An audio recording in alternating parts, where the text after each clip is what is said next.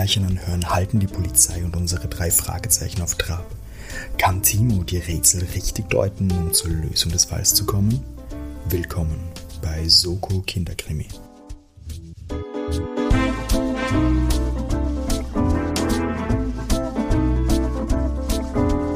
Hallo und herzlich willkommen bei Soko Kinderkrimi, dem Podcast so mit Rätseln und mit Fiebern.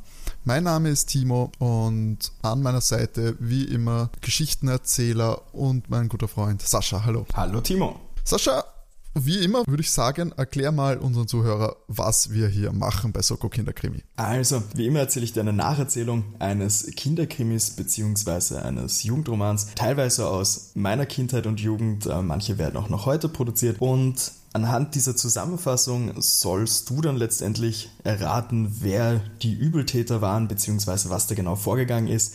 Und wir schauen auch, ob du die Detektive schlagen kannst, haben also auch einen Punktestand, den wir am Ende jeder Folge dann bekannt geben.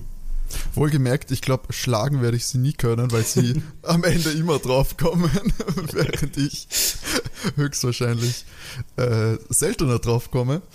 Äh, und dazu muss man ja auch sagen, ich kenne natürlich das Abenteuer bzw. die Geschichte nicht. Darauf achten wir schon.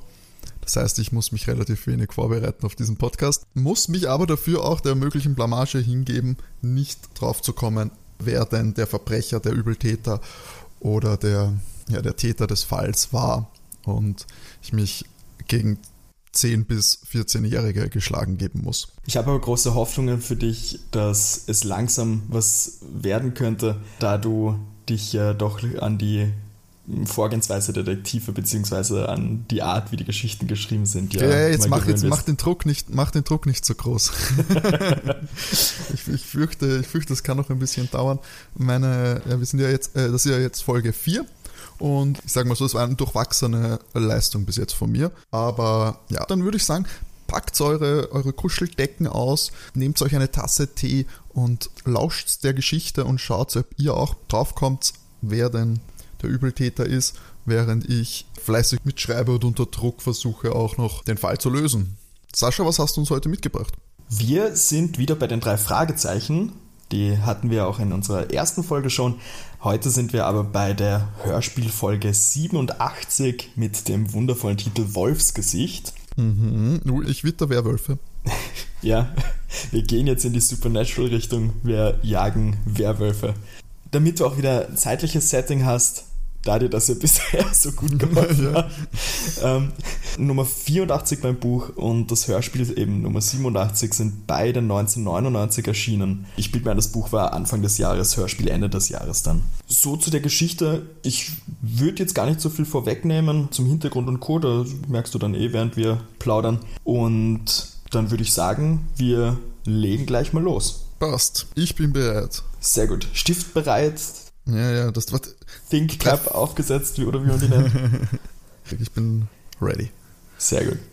Ach nein, was wir, was wir äh, vorweg noch sagen sollten. Mhm. Es kann sein, dass ich manchmal ein paar Reihenfolgen abändert, damit es eben für ein Timo besser ist zu raten, weil in manchen Folgen wird etwas vorweggenommen, was den Fall dann für die Detektive um einiges deutlicher macht, beziehungsweise die Lösung komplett vorwegnimmt. Solche Sachen lasse ich aus, beziehungsweise eben ändere so ein bisschen die Reihenfolge, dass der Timo auch was zum Raten hat. Genau, also wundert euch nicht, wenn ihr die Geschichte kennt und chronologisch leichte Abänderungen stattfinden. Genau. So, wir starten natürlich mit dem wunderschönen Intro, äh, den, den drei Fragezeichen-Song, ich nenne ihn mal so. Und hören danach gleich so ein typisches Klingeln, das man gerne mal hört, wenn man in ein Geschäft hineingeht, also so eine Türglocke. Und der Erzähler teilt uns mit, dass eben der Justus, den, also Justus Jonas, den Laden betritt, der von Mr. Lawrence.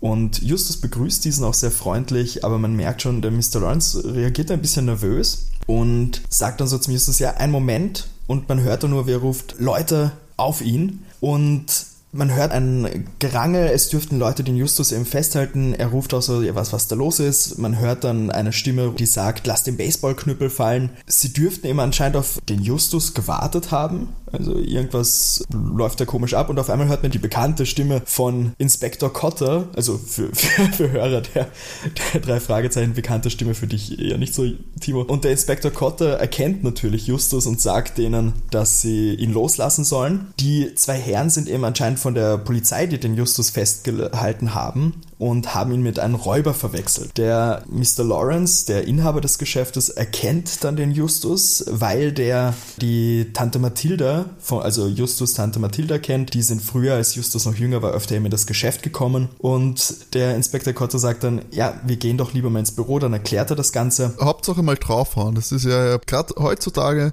Zeiten von fragwürdiger Polizeigewalt, würde ich sagen, das ist aus der Zeit gefallen, diese Geschichte. Naja, ja. wenn der Justus, ich sag mal so, wenn der Justus vielleicht eine andere Hautfarbe gehabt hätte, hätte das ganz böse enden können in diesem Geschäft. Aber hätte, ja. hätte es. Oder wäre die Polizei damit davon? Egal.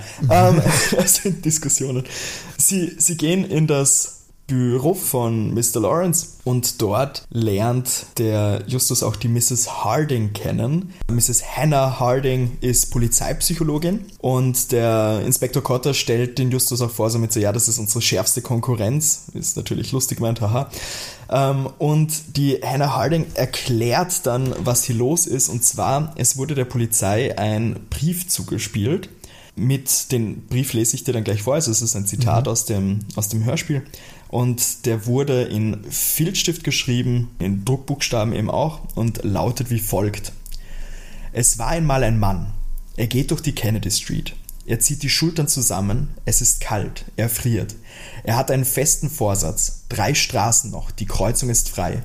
Der Mann überquert sie und geht weiter. Sein Blick fällt auf seine alte Taschenuhr, 17.50 Uhr. Er denkt, der Präsident ist heute nach London aufgebrochen und dann erreicht der Mann die lange Straße. Er läuft den Gehweg entlang. Gegenüber liegt ein exklusives Bekleidungsgeschäft. Der Inhaber dekoriert einen teuren Mantel. Der Mann bleibt stehen. Er grinst in sich hinein und greift in die Plastiktüte. Fest schließt sich die Hand um den Knüppel. Der erste Gruß an Mr. Cotter, die Pflaume vom Wolfsgesicht. Mhm, also ein Drohbrief gegen den Geschäftsinhaber, möchte man interpretieren. Genau. Aber wer, wer würde etwas gegen Mr. Lawrence haben? Jeder weiß, dass Klein- und Mittelunternehmen das Rückgrat der lokalen Wirtschaft sind. Ja, Timo, das ist ja dann auch deine Aufgabe, würde ich jetzt mal sagen, herauszufinden, wer was gegen ihn hat. Ich würde auch sagen, ich bin nämlich die zweitgrößte Konkurrenz für den Inspektor Cotter. Ne? So, die müssen sich warm anziehen. Du brauchst einen neuen Namen mit einer schönen Alliteration. Na, verdammt geht das besser. Unser lieber Kommissar Kotter erklärt dann, dass er den Brief eigentlich schon wegschmeißen wollte, aber er, er hat dann das Ganze mal ernst genommen, weil es eine Ankündigung gab dazu, dass es mehrere solcher Schreiben geben wird. Es wird auch dann immer extremer werden sozusagen. Deswegen hat er das nicht gemacht das Ganze passt auch ganz gut. Also der Laden von Mr. Lawrence ist eben an der Hauptstraße, es ist eine Uhrzeit angegeben und diese Zeile mit dem Präsidenten verrät auch den Tag. Zur Info auch noch, das Geschäft von Mr. Lawrence ist eben ein teures Kleidungsgeschäft. Und vom Justus kommt dann auch so, ja, ist ein total einfaches Rätsel. Also vollkommen klar, dass, was da gemeint ist. Und der Justus ist halt dazwischen gekommen, hat eben auch einen Baseballschläger dabei gehabt. Warum erfährt man eigentlich nie und auch nicht, was er in dem teuren Kleidungsgeschäft genau wollte. Das wäre das wär nämlich meine Frage gewesen. Ja. Aber gut, vielleicht hat er ein neues Outfit für sein Rolls Royce gebraucht. Kann Wahrscheinlich auch sein. Wäre schön Pelzmantel dazu. Ja. In dem Moment geht aber der Pager ab und sie erfahren, dass ein Raubüberfall stattgefunden hat, nämlich ein paar Meter weiter. Der Kotter bricht auf, nimmt einen Justus mit und zwei Polizisten. Ein Polizist bleibt aber da, falls das ein Ablenkungsmanöver ist. Und sie kommen dann bei dem anderen Geschäft an mit dem wunderschönen Namen Outdoor World. Dort treffen sie auf den Inhaber von Outdoor World und eine Verkäuferin. Das Schaufenster dort ist zerschlagen worden. Es sind noch ein paar Praktikanten dabei und sie erfahren, dass das Spezialfernglas, das über 3000 Dollar kosten würde, aus aus dem Schaufenster geklaut wurde. Und der Inhaber von Autoworld beklagt sich auch über die schlechte Wirtschaftslage, aber Gott sei Dank sind ja bald Präsidentschaftswahlen. Wunderschönes Zitat dann auch noch, aber im Grunde ist einer nicht besser als der andere. Aber mal schauen, vielleicht wird da noch was. Politikverdrossenheit. Wer war 1999 US-Präsident? War das Bush Senior oder Clinton? Oder war es schon Bush, Bush Junior? Ich hätte äh, Bush Junior gesagt. Stimmt, Bush Junior könnte schon gewesen sein, gell? Weil 2001 war er ja auch Präsident. Ja, also ich hätte tatsächlich auf Bush Junior getippt. Ich habe es aber auch nicht jetzt nachgeschaut, muss ich gestehen. Ja, nur einordnen, weil in welche politische Gesinnung der, der Outer World Besitzer hat. Ja, jetzt, jetzt wissen wir genau, was er sich da gedacht hat. er gibt auch die Info dazu, dass neben diesem Spezialfernglas wurden noch Seile und Haken entwendet, aber das ist zu verschmerzen. Also der hat nur die billigen Seile mitgenommen was aber komisch ist, die anderen wertvollen Gläser sind dort liegen geblieben, also die hat er nicht mitgenommen. Cotter muss kurz am Revier anrufen und der, es, es ist ein Praktikant dort, der erwähnt, dass die Kundin was gesehen haben könnte und natürlich übernimmt der Justus das Verhör der Kundin, weil warum auch nicht? Man muss ja nicht auf die Polizei warten oder sowas, das kann man ja alles selber machen. Und die Kundin erklärt den Justus, dass sie zuerst nur einen Knall gehört hat, hat dann erst hingeschaut und hat eben gesehen, dass die Person einen Knüppel in eine Plastiktüte gesteckt hat, griff dann so zwei, dreimal ins Fenster und ist eben abgehauen. Die, die Tüte war von Sex Sandler, das ist eine Musikagentur, beziehungsweise der, der Name eines Musikagenten. Äh, dazu Info auch der, der Bob von den drei Fragezeichen arbeitet gelegentlich für Sex Sandler. Also wenn man das hört, weiß man, was Sex Sandler ist. Eine kleine Welt. Ne? Ähm, da, da auch kurzer Fun Fact: Laut dem drei Fragezeichen äh, Wiki ist Zack Sandler eine Anspielung auf ähm, Chess Chandler, der Musikagent von Jimi Hendrix. Die Anspielung wären mir vorbeigegangen, da muss ich ganz ehrlich sein. Ich, ich, ich habe auch, muss ich gestehen, den Namen das erste Mal gehört von Chess Chandler, aber ja.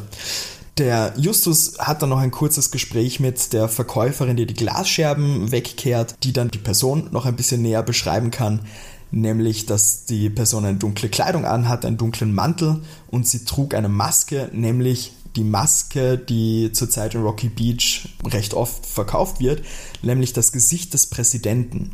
Die gibt es seit einigen Tagen zu kaufen, da der Präsident eben nach Rocky Beach kommen soll für seine Wahlkampfreise. Der soll in Rocky Beach ein Altenheim einweihen. Wow, wie creepy das ist. Die, die verkaufen sich und die Fans von dem Präsidenten kommen dann mit der Maske zu ihm.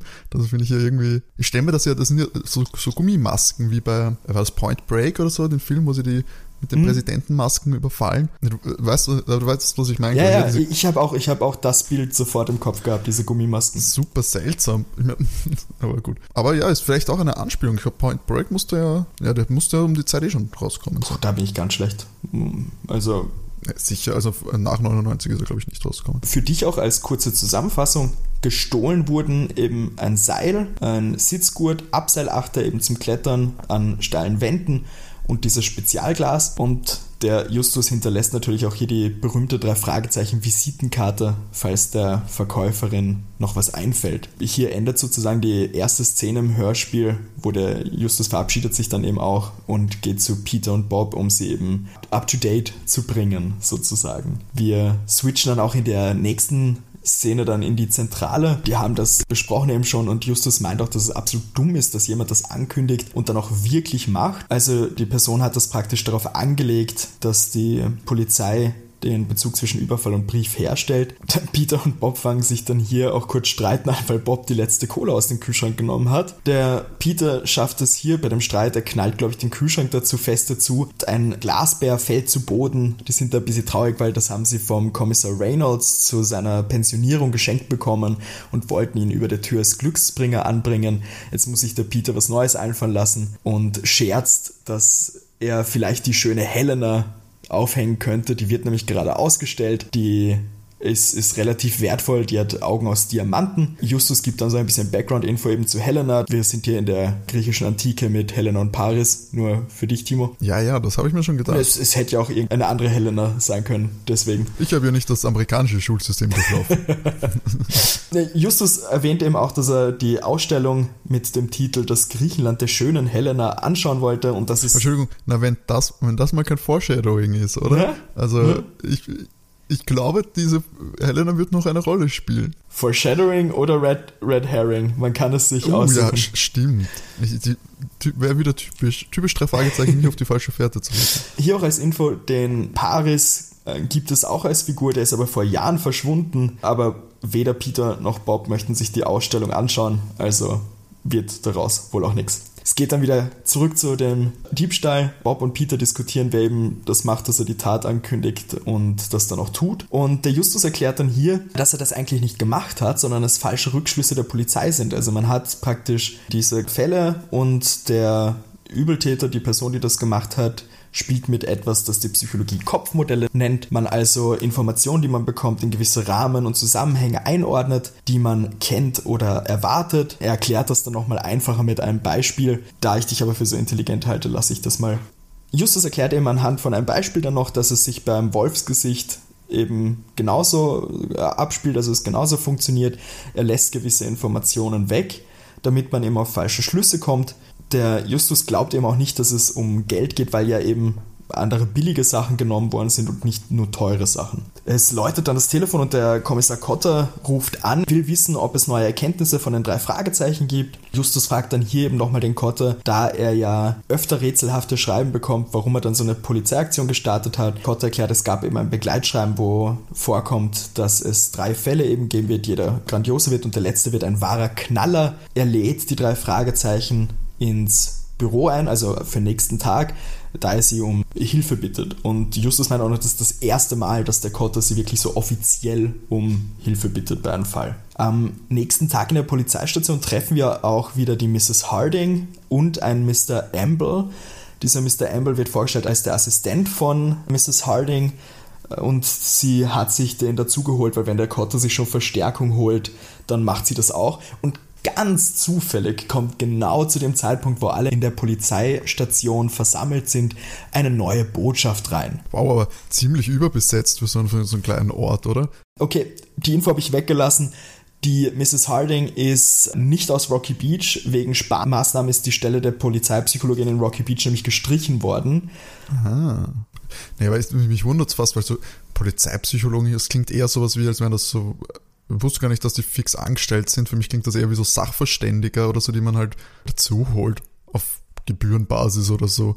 Aber so fix angestellt an einem kleinen, vermeintlich kleineren Ort wie Rocky Beach, naja, wer hat, der hat. Also ich, mu ich muss sagen, ich weiß ehrlich gesagt nicht, wie es mit Polizeipsychologen in Österreich ausschaut, wie die angestellt sind und wie es in den USA dann auch noch ist. Muss ich auch sagen, würde ich auch ins Blaue raten, aber soll doch nicht Thema sein. Gut, also wir erhalten die zweite Botschaft jetzt des Wolfsgesicht, ich lese dir hier vor. Der Mann blättert in der Zeitung. Sein Blick fällt auf eine große Überschrift. Zwölfjähriger Junge in LA entführt. Der Mann lächelt. Einsamer Junge hinter der Tür. Der Mann geht durch sein Haus, in dem er alleine wohnt und kontrolliert die Lage im Keller. Dann fährt er einkaufen. Er besorgt sich Nudelsalat, Familienpackung, dazu zwei Stangen Weißbrot. Zufrieden steigt er ins Auto und fährt zurück. Aus Vorfreude reibt er sich die Hände. Wolfsgesicht. Die Harding wird da schon ein bisschen nervös und sagt nämlich, okay, das ist jetzt zu viel für die drei Fragezeichen. Es geht um Kindesentführung. Äh, man erfährt dann auch, dass in LA tatsächlich ein Junge vermisst wird. Und es ist zwar noch nicht die, äh, die Rede von einer Entführung, aber sie sieht das als ein Bekennerschreiben. Und das ist eben, Kindesentführung ist definitiv zu viel für die drei Fragezeichen. Das kann man nicht mehr verantworten als, als Polizei. Bei Diebstahl geht das noch, aber so nicht. Der Mr. Ambler sagt dann so, ah, aber das mit den drei Fragezeichen ist doch ganz erfrischend. Das ist der Harding aber relativ egal, ähm, ob das ihn entertaint, das, das geht für sie zu weit. Sie, sie wirkt so wie die, wie die Person in dieser Geschichte, die so aus der, aus der Welt gefallen ist, die so das komplett, also die ist eine reale Person, die sagt, hey, seid ihr bescheuert, ihr könnt doch nicht Kinder da irgendwie in die Polizeiarbeit verwickeln und alle anderen so, wieso, ist doch toll, die machen das doch Voll. immer gut. sie ist wirklich so aus der, aus der echten Welt nach Rocky Beach ja, gekommen. Ja. Auch weil man sagt, Kindesentführung ist zu viel, wenn man sich so, so anschaut, was in den Fällen der drei Fragezeichen alles Mögliche vorkommt theoretisch, speziell bei den alten Folgen, in welchem Alter die sind, wo man sich so denkt, so ein, eigentlich Kinder sind, ja, ist okay, macht's Kindesentführung. das sind ja auch Kinder, ich meine, die, die, werden sich dann schon irgendwie also, einversetzen können. Ja. Naja, ähm, Justus sagt dann mal so ganz entsetzt, das Wolfsgesicht spielt nur mit uns, das hat nichts mit Kindesentführung zu tun, aber der Kotter stimmt der Harding zu und die drei Fragezeichen brechen da relativ zickig auf, weil sie ja nicht mehr gebraucht werden. So richtig so mit so ein gutes Kombinieren noch.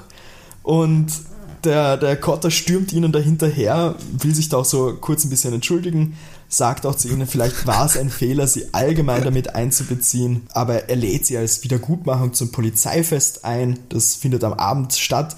Da kommt sogar der Bürgermeister. Sie sagen dann ja, sie, sie schauen mal, ob sie da vorbeikommen. Als wären sie die Könige von Rocky Beach. Die sind ja auch wirklich mega unsympathisch. Ich weiß tatsächlich, dass es muss in einer früheren Folge sein als der, weil sie haben vom Kommissar Reynolds, also der Vorgänger vom, vom Cotter, haben sie auch seinen Ausweis der Polizei von Rocky Beach, dass sie sozusagen ehrenamtliche Mitglieder der Polizei sind und dass wow. sie ausweist vom Kommissar Reynolds eben. Dieser Ausweis kommt auch manchmal vor. Sie dürfen den Rolls Royce auch überall parken. So kommen wir auch zum wunderbaren Polizeifest. Bis zum Abend sind die drei Fragezeichen natürlich wieder super gut gelaunt, beschließen dorthin zu gehen, machen sich auch ein bisschen schick dafür. Sie stellen dann auch dort fest, dass die Lichter der Polizeiautos werden so als Disco-Lichter verwendet. Sie, sie feiern alle ausgelassen und auf einmal kommt dann zu dem Justus die Erkenntnis, das Wolfsgesicht schlägt heute Abend zu. Bob und Peter meinen gleich sehr die Familienpackung, von denen die Rede ist. Das könnte hier das Buffet auf der Feier sein, das Essen. Der Justus meint so, ja, einsame Junge, das, das könnte sich auf den Verfasser selbst beziehen. Aber nach dem Fiasko vom Nachmittag sagen sie in Kotter nichts und schauen sich mal um weil es wäre ja auch ein, ein Fehlalarm, wäre ja absolut peinlich jetzt bei sowas. Bürgermeister ist ja auch da. Sie treffen dann auch auf Mrs. Harding, die entschuldigt sich sogar bei Justus und wirkt total freundlich, wünscht ihnen viel Spaß und sagt so, ja, viel Spaß heute Abend und haltet die Augen offen. Und der Justus ist verwundert, dass sie so super nett ist. Peter meint so, ja, sie ist halt auch eigentlich nett und dass der Justus sie mit seiner Art genervt hat. Justus, Justus erwidert darauf, verteidige die tyrannische Ziege nicht. Und sie gehen einmal was essen. Der Bob meint so nebenbei, so, hoffentlich zündet da keiner eine Bombe, wäre die ganze Polizei dann sozusagen weg. Und, und vielleicht hat der Übeltäter es ja auch auf den Bürgermeister abgesehen. Justus meint darauf, dass das eine Nummer zu dreist wäre. Und Peter hat die Erkenntnis, was ist, wenn ein Nudelsalat vergiftet ist. Und fragt dann auch so, spürt ihr schon was? Aber Justus meint, der vergiftete Salat wird keinen Sinn ergeben und sie schauen sich halt wirklich jetzt mal um, bevor sie da voreilige Schlüsse ziehen. Das machen sie dann auch gleich. Sie bleiben zusammen, weil Peter meint dann auch ja, wenn er alleine unterwegs ist, zieht er meistens Probleme an. Dazu Info, der Peter ist in einer der vorherigen Folgen gekidnappt worden ähm, also nehme ich mal stark an, dass das eine Anspielung auf das ist. Da müsste man mal so psychologisch ansetzen und versuchen, so Profile von den drei zu erstellen, durch was sie in ihren jungen Jahren so durchgehen mussten und was sie erlebt haben, ob das irgendwie sie emotional erkältet hat. Das kann ich mir schon vorstellen. Also deswegen sagen, einfach so äh, Ladi da über Bomben bei Polizeifesten zu reden und also das wäre mal eine schöne Diplomarbeit bei einem Studium oder so psychologisches, äh, psychologische Analyse der drei Fragezeichen. Uh ja, stimmt. Schade, schade, dass du schon fertig gell? bist, gell? Mache ich noch schnell einen Doktor. Ja, solide Doktorarbeit, würde ich auch sagen. Kannst auch irgendwie mit, mit TFM sicher auch noch kombinieren, wenn es Interesse hat.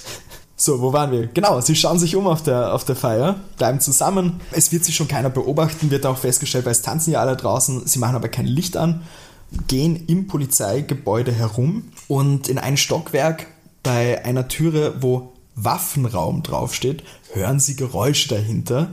Der Raum ist aber abgeschlossen. Boah, jetzt hätte ich gedacht, der unabgeschlossene Waffenraum wäre beim Poli betrunkene Polizisten und ein unabgeschlossener Waffenraum. Gibt ein schönes Bild, oder? Ich wollte gerade sagen, der Bürgermeister wird, wird aber schnell abgesetzt. Mm, eben, sie hören Geräusche dahinter und plötzlich hören sie auch ein Klirren, worauf der Justus einfach nur ruft, die, die Fensterscheibe, das Kletterseil, der Haken.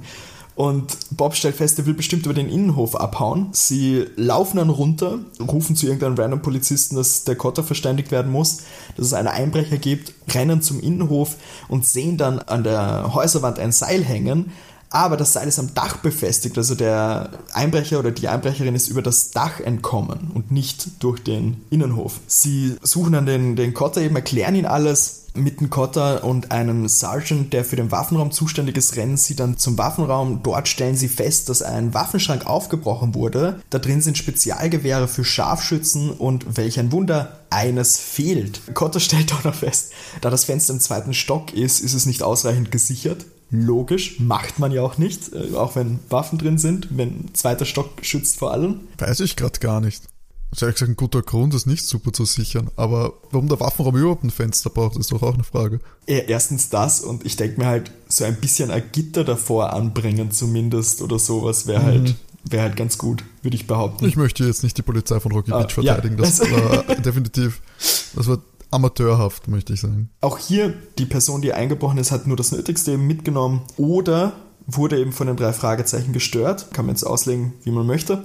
Und Cotter berichtet auch an der Stelle, weil wann soll er sonst machen, dass der Junge wieder aufgetaucht ist, der als vermisst gemeldet wurde. Der ist nämlich nur durchgebrannt, ist schon wieder, ist schon wieder da. Justus sagt dann hier auch, der, der Täter hat diese Information wahrscheinlich nur als Köder benutzt, hat die selber nur aus der Zeitung. Der Bob entdeckt dann hier die Maske des amerikanischen Präsidenten, wie Peter feststellt, sein Markenzeichen. Damit ist auch die Party beendet und alle, die dort auf diesem Polizeifest waren, werden dann mal vernommen. Drei Fragezeichen kommen relativ schnell mal dran und gehen dann nach Hause beziehungsweise in die, in die Zentrale, wo sie den Vorfall dann auch nochmal besprechen. Justus stellt hier fest, dass die Person über Insiderwissen verfügen muss, also wo der Waffenschrank ist und so weiter, könnte also ein Polizist sein. Dem Bob fällt da auf einmal ein, also der Bob ist ja für Recherchen und Archiv zuständig und in seiner Sammlung hat er eine, eine Story, die dir ganz gut passt und er sucht sie dann mal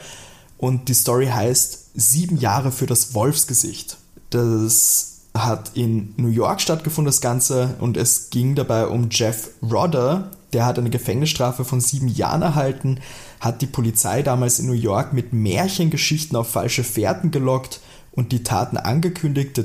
Zufall half aber bei seiner Festnahme, weil bei einer Kletteraktion ist er abgestürzt und hat sich ein Bein gebrochen. Also Entschuldigung, ich muss mal kurz sagen, dass da erst das Archiv der drei Fragezeichen kommen muss, um eine Ähnlichkeit zwischen diesen beiden Fällen zu sehen. Das spricht auch nicht für die Polizeiarbeit von Rocky Beach. Nein. Die kommt in dieser Folge einfach nicht gut weg, nicht, muss man nicht sagen. Wirklich, gell? Spectre Cotter, das könnte noch böse enden auf der Karriereleiter. Ja. Das, das Schöne ist halt auch noch, eben bei der Festnahme hat er eine Wolfsmaske getragen, dieser Rodder, deshalb auch der Name mit Wolfsgesicht. Und hier kommt das Lustige, der Rodder war früher selbst Polizist wurde seiner Meinung nach zu Unrecht suspendiert und wollte eben mit seinen Geschichten die Polizei in die Irre führen und so seine Überlegenheit präsentieren der Polizei gegenüber. Das Ganze war vor fünf Jahren, also der Rodder dürfte noch sitzen, außer er wurde frühzeitig entlassen. Da beschließt der Justus, dann machen wir eine kurze Internetrecherche, da gibt es dann wunderschön den klassischen Modem-Sound eingespielt aber ich wollte gerade fragen, eine kurze Internetrecherche 1999, ja?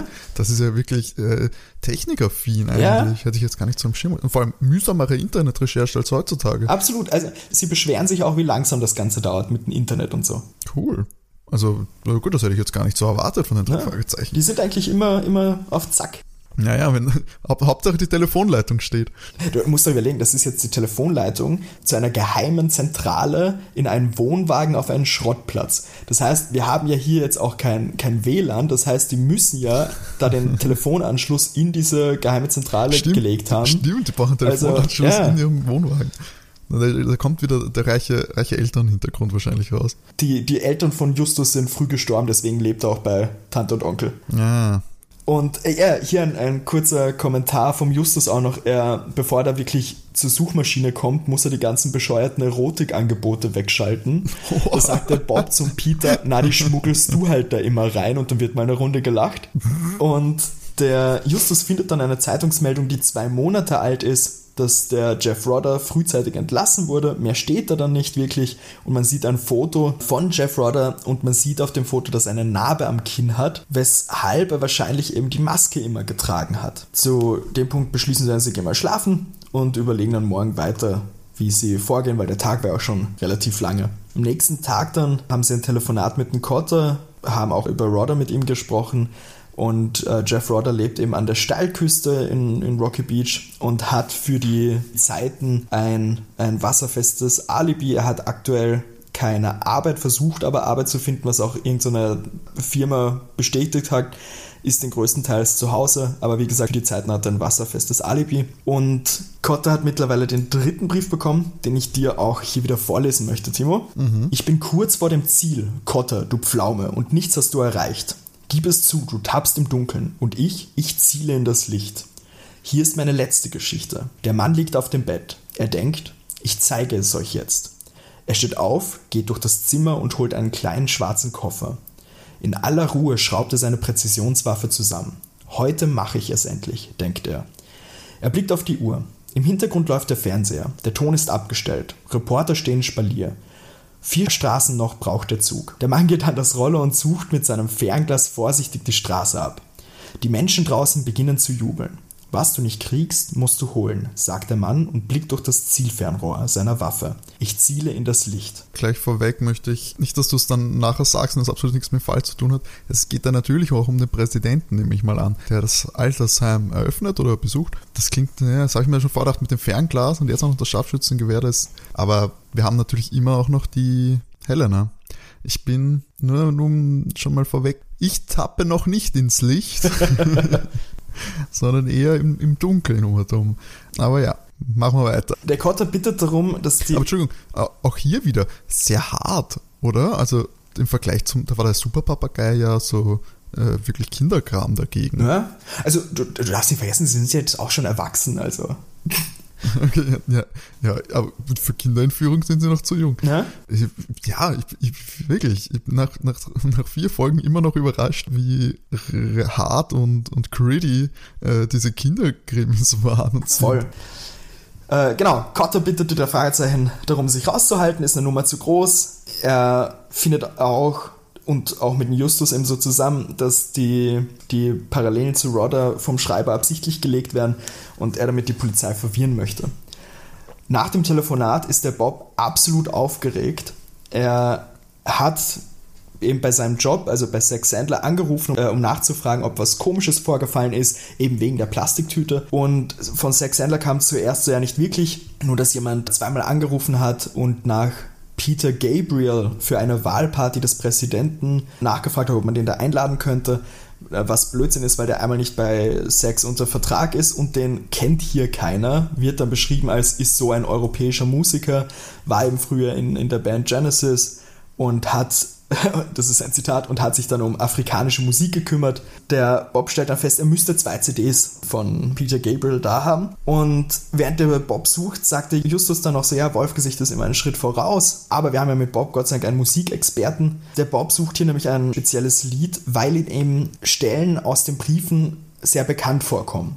Und er kommt dann drauf, das sind Zeilen aus dem Song Schnappschuss. Und da stoppt er auch, weil der Bob dann meint, okay, Kollegen, da steige ich aus es geht hier um nichts anderes als um den Anschlag auf den amerikanischen Präsidenten. Ist das wirklich ein Song? Hast du nachgeschaut? Ich habe nachgeschaut. Es ist ein Song von Peter Gabriel eben mit dem Namen Schnappschuss. Ist tatsächlich auf Deutsch rausgekommen. Er hat nämlich ein, also wirklich Deutsch? Ja, er hat nämlich ein, ein, deutsches Album gemacht. Er hat nämlich mehreren Tochterfirmen von, von der Produktionsfirma angeboten, dass er für das Land ein Album eben produziert in der Landessprache. Da ist dann auch nur Deutschland tatsächlich drauf angesprungen und es gibt dann ein Album, komplett auf Deutsch, heißt ein deutsches Album. Und ähm, genau, also es, ich habe da noch nachgeschaut bei den Text und habe mir das Lied auch angehört. Es sind tatsächlich einige Zeilen, die wirklich aus dem Raus sind, nicht so viele wie in einem Hörspiel gesagt wird, aber es sind also speziell, dass ich ziele in das Licht zum Beispiel, kommt eins zu eins drin vor. Ja, das ist ja, das, das da geht es ja offensichtlich um den, das Kennedy-Attentat. Ich habe das jetzt auch gerade vor mir. Und ja, ich ziele ins, der Schnappschuss in das Licht und die Reporter stehen Spalier und so. Ja, das sagt dann der Bob eben auch, dass es eben in dem Song um den, um den Kennedy-Anschlag geht. Wird dann auch gleich gesagt. Justus ist da eben auch, wie gesagt, baff. Wie konnten sie nur so doof sein? Die Maske des Präsidenten bezeichnet das Opfer. Wir haben das Fernglas, das Scharfschützengewehr. Also das war so die Botschaft in den ganzen Geschichten. Bob klärte auf, dass es um das Kennedy-Attentat geht, dass es in einem Song um einen Verlierer geht, der sich mit der Tat zurück ins Leben katapultieren will. Und ja, Lied ist eine Fantasie, aber wie das beim Wolfsgesicht ist, ist halt ein Fragezeichen. Und der Justus erinnert uns da alle nochmal dran, dass morgen ja der Präsident nach Rocky Beach kommt, eben für seinen Wahlkampf.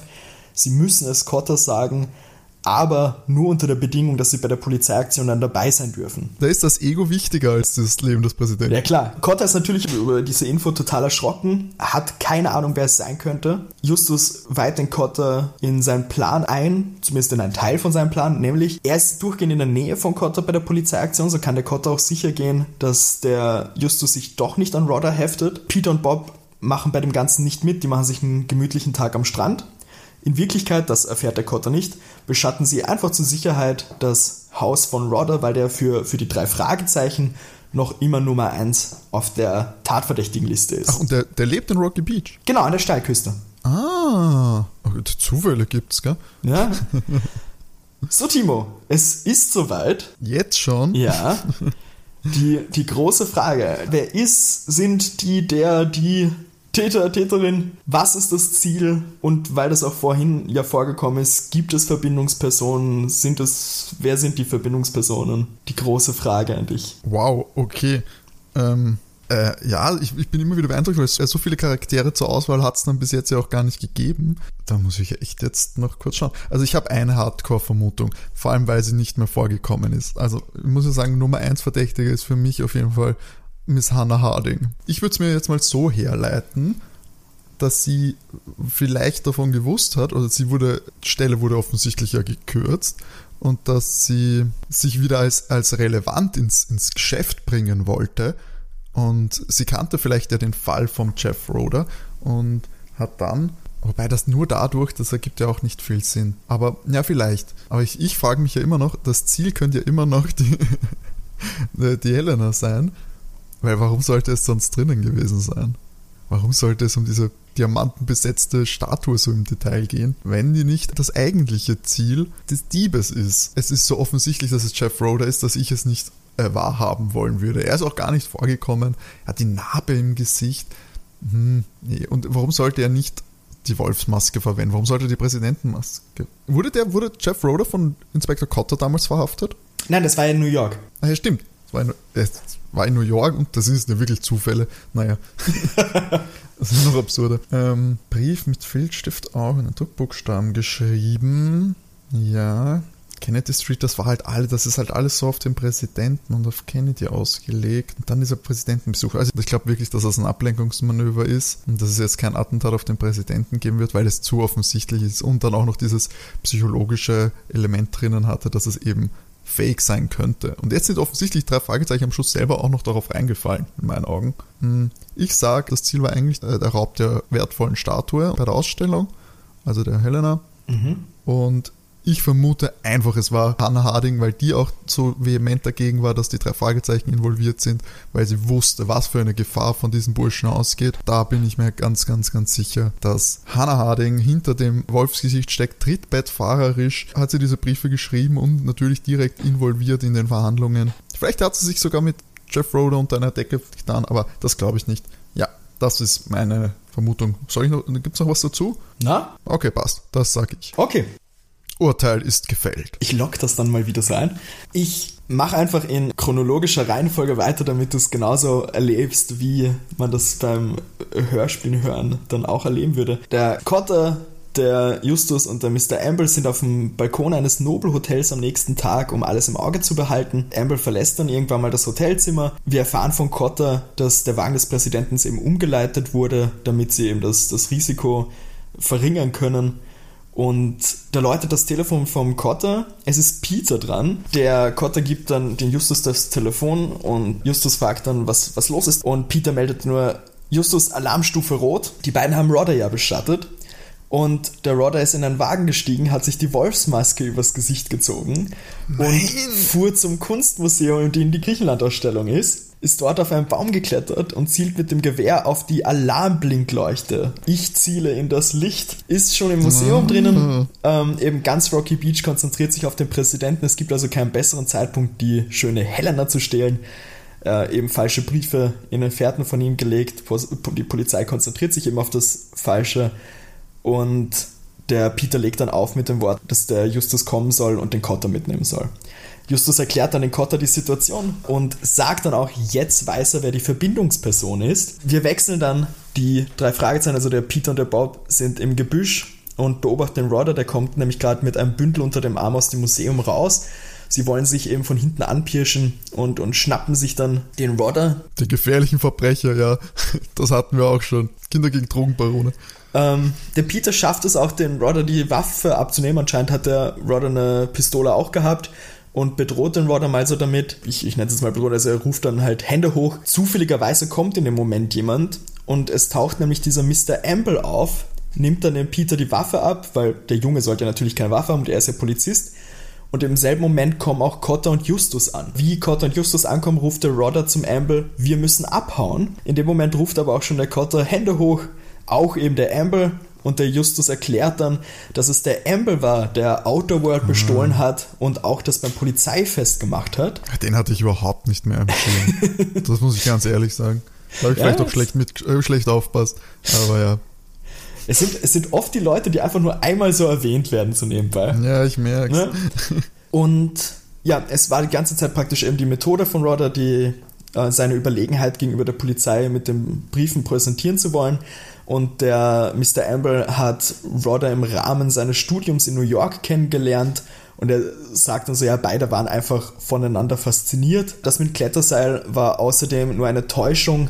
Ähm, die Glassplitter vom Fenster sind nämlich nicht richtig gelegen. Das hat der Justus dann auch erst später gemerkt. Der Amber erklärt dann, dass es ein einfacher Taschendiebstahl vom Schlüssel eben war. Also bei diesem Sergeant, der den Schlüssel für den Waffenraum gehabt hat, mhm. hat ihn auch später wieder zugesteckt. Davor hat er eben das Seil vom Dach runterhängen lassen. Eine zweite Sache, die sich für den Justus ganz klar jetzt aufklärt, ist, dass der Rodder die Paris-Statue bestimmt auch gestohlen hat. Jetzt eben die Person, die ihn da beauftragt hat, die Helena eben auch haben wollte. Rodder sagt da, dass das ein reicher Mann aus der Filmbranche war, der ihn beauftragt hat, aber er auch den Namen nicht kennt. Am Ende will der Bob dann noch die schöne Helena endlich anschauen, stellt fest, dass sie wunderschön ist, dann hört man so ein paar Geräusche, als würden die halt super staunen, wie sie die Statue anschauen und dann ertönt auch schon das Outro zu der Folge. Äh, also ja.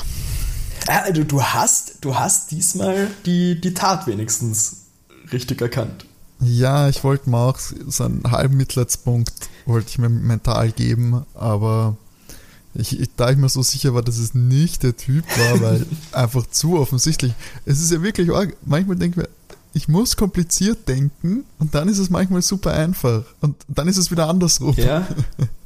Also, beziehungsweise die letzten zwei Mal war es eigentlich so, dass es dann recht einfach war mhm. und ich quasi aufs falsche Pferd gesetzt habe. Ja, ihn, diesen Amble, habe ich gar nicht am Schirm gehabt, also den habe ich komplett verdrängt. Ich hatte schon diese Verstärkung, bla bla bla im Kopf. Aber ja, ich fand es so skurril, dass sie da nicht mehr vorkommen ist und sie davor aber schon so eine Rolle gespielt hat. Sie hat für mich auch der Insider sein können, also es war ein Münzwurf. Ich habe sie definitiv, wie ich das das erste Mal gehört habe, verdächtigt. Vor allem, weil sie eben auch im, im Hörspiel sehr unfreundlich halt auch rüberkommt. Ja, das hat sie voll verdächtig gemacht. Ja, ja. Aber wobei eins andererseits war sie einfach vernünftig. ich weiß nicht, ob das reicht, verdächtig zu sein. Das stimmt halt. Also im Nachhinein ist es auch sein, okay, sie, sie sagt halt einfach logische Sachen. Mhm. Aber ja, auf jeden Fall, also ich, ich kann es dir nur empfehlen, wenn du mal Zeit hast, hör dir die Folge an. Ich finde sie nämlich allgemein unglaublich gut gemacht. Und ich weiß nicht, wie oft ich diese Folge über, über die Jahre jetzt schon gehört habe. Habt ihr tatsächlich noch irgendwo als Kassette auch rumliegen? Macht immer wieder Spaß, diese Folge. Ja, werde ich machen. Vielleicht, wenn ich mal wieder so in meinem Selbstmitleid suhlen will, kann ich mal anhören und mir denken, ich hätte es doch wissen müssen. Mach das. ja, damit steht's wie viel jetzt, Sascha? 4-0 eigentlich. Ja, ich, ich würde den halben Punkt erlauben, aber 4, 4, 4 zu 0,5 klingt komisch. Ich, äh, vor allem im, im im, im Strafprozess und da, da gibt es keine halben Punkte. Entweder du sperrst den Falschschein oder du ja, sperrst den richtigen. Das stimmt allerdings. Deswegen möchte, möchte ich mich da nicht festlegen und die arme Mrs. Harding wieder aus der Schusslinie nehmen. Nee, das, das, das, das ging auf meine Kappe 4-0, steht auf jeden Fall für die Kinderdetektive. Ich konnte nicht, nicht die große Aufholjagd starten, aber ich schätze mal, das wird nächstes Mal geschehen. Kannst du schon anteasen, was vielleicht in zwei Wochen dann bei der nächsten Folge ansteht? In zwei Wochen bei der nächsten Folge sind wir dann wieder bei TKKG. Oh ja, die, das fand ich ja nicht schlecht. Ich glaube, das, das, die haben vermeintlich auch einfachere Fälle. Ja, da kann ich auch vorwegnehmen, da muss ich tatsächlich auch wieder ein bisschen was abändern, weil sehr schnell verraten wird, wer eigentlich der Bösewicht ist. Das ist ja kein Problem. Also das, das lassen wir dann wieder weg. Aber es geht um eine TKKG-Folge. Falls jemand die davor hören möchte, Timo hört die logischerweise nicht, der ist da so brav. Es ist die Folge 101, Opfer fliegen erste Klasse. Genau. Keine Sorge, ja, man merkt an meiner Leistung, dass ich auf jeden Fall nicht vorbereitet bin. Sonst hätte ich mir zumindest schon einen Punkt irgendwie erschlichen. Nee, nee, das läuft schon alles richtig ab. Und ja, wir sind hiermit am Ende. Ein kleiner Hinweis noch folgt uns doch auf Instagram. Da sind wir vertreten und da verpasst ihr dann keine neuen Folgen und Updates. At Soko Kinderkrimi oder Soko-Kinderkrimi. Genau. Genau, folgt uns da und wir haben auch eine E-Mail-Adresse für mögliches Feedback. Sascha, hast du die für unsere Zuhörer? sokokinderkrimi.gameinx.at. Ihr könnt uns aber auch gerne Feedback auf Instagram schreiben, wenn ihr keine Mail schreiben wollt. Wir lesen das überall und freuen uns natürlich über Feedback, Anregungen und auch Wünsche für mögliche Folgen. Wir sind offen für Tipps. Ja, und damit dann wünsche ich euch eine schöne Zeit und bis zum nächsten Mal bei Soko Kinderkrimi. Wir hören uns wieder in zwei Wochen. Tschüss. Tschüss.